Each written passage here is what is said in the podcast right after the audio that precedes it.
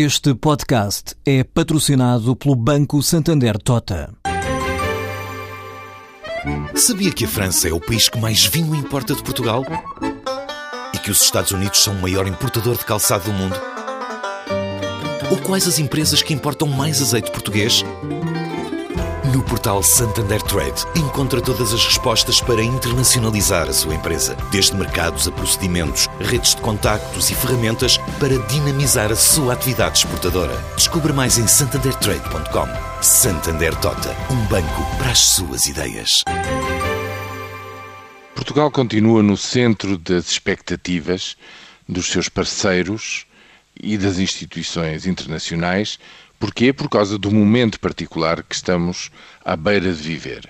A passagem do Programa de Assistência Económica e Financeira em meados do próximo mês para qualquer coisa diferente eh, daí para a frente, as perspectivas de consolidação das contas públicas nos próximos anos, as condições que os parceiros eh, na zona euro estão dispostos a conceder a Portugal daqui para a frente, tudo isto está no centro das expectativas e ontem convergiu com notícias várias. A Ministra das Finanças em Londres é questionada sobre isto. Os investidores a quem a Ministra fez uma exposição era isto que queriam saber. Por outro lado, veio-se a saber que a Finlândia, como já fizera com a Irlanda, exige garantias adicionais para poder estar de acordo sequer em aceitar uma linha de crédito cautelar a Portugal em termos de saída, o que empurra, parece empurrar uma vez mais, neste caso o governo do nosso país, para uma saída sem qualquer garantia formal, pelo menos explicitada pelos seus parceiros da zona euro.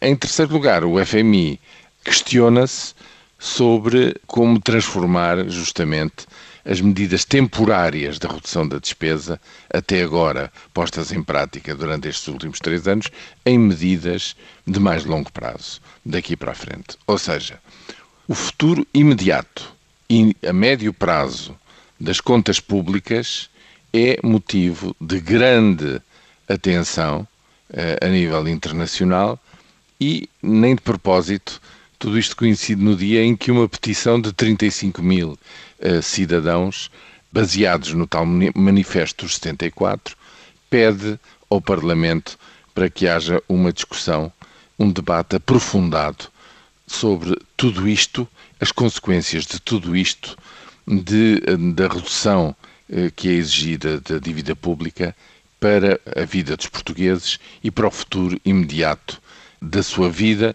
não só imediato, como neste caso até a mais longo prazo. Ou seja, o futuro está neste momento no centro das expectativas e está a aumentar a pressão para que mais cedo do que tarde comece a haver respostas claras.